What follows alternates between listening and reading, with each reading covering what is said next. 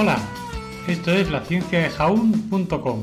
Yo soy Eneco Huarte Mendicoa y empezamos.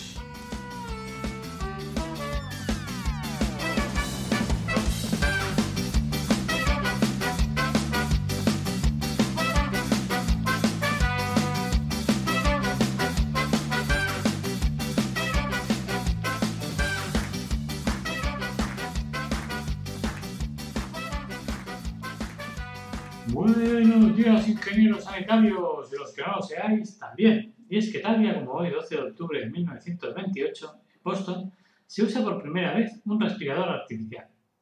Y en el año 165 después de Cristo, los primeros intentos prácticos se los debemos a Galeno, de Pérgamo, quien experimentó con un artefacto llamado fuelle de fuego para insulfar aire dentro de los pulmones de un animal muerto. Entre los años 1493 y 1541, para hacer eso, realizó numerosos experimentos al renovar a un paciente colocando un tubo en la boca de este e insuflándole aire a través de un fuego. En el año 1543 después de Cristo, Vesalio describió lo que actualmente se entiende como ventilación mecánica. El profesor de Padua creó el concepto y lo definió de la siguiente manera en su famoso libro De Humani Corporis Fabrica Librim Septem.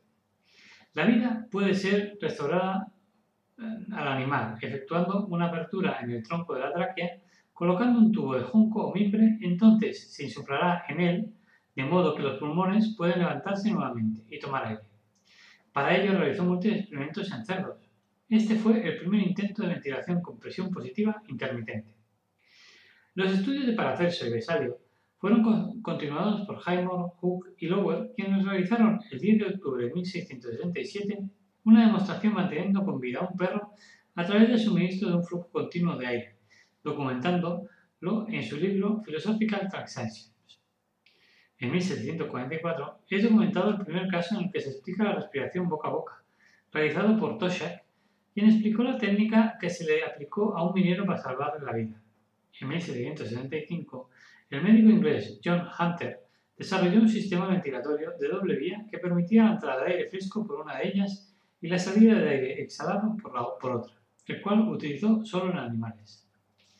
En 1911, Drager ya había creado un dispositivo de ventilación a presión positiva, que fue conocido como el pulmotor.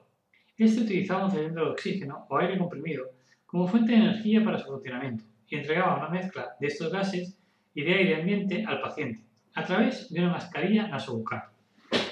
El famoso pulmón de acero fue inventado por Pedinker, un ingeniero estadounidense de la New York Consolidated Gas Company, que diseñó un tanque en el cual se introducía el paciente, quedando fuera únicamente su cabeza.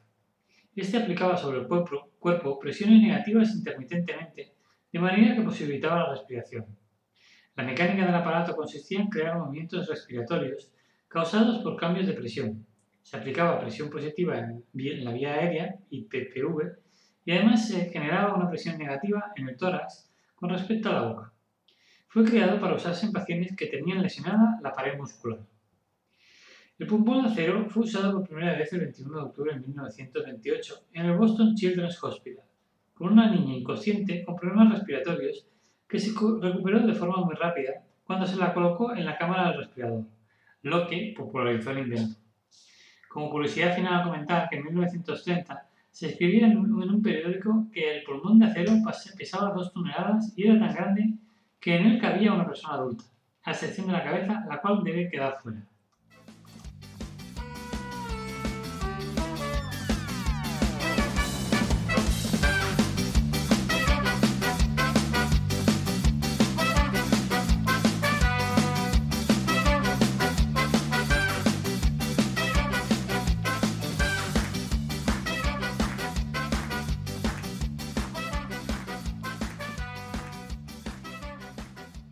Acabo de comprar un respirador.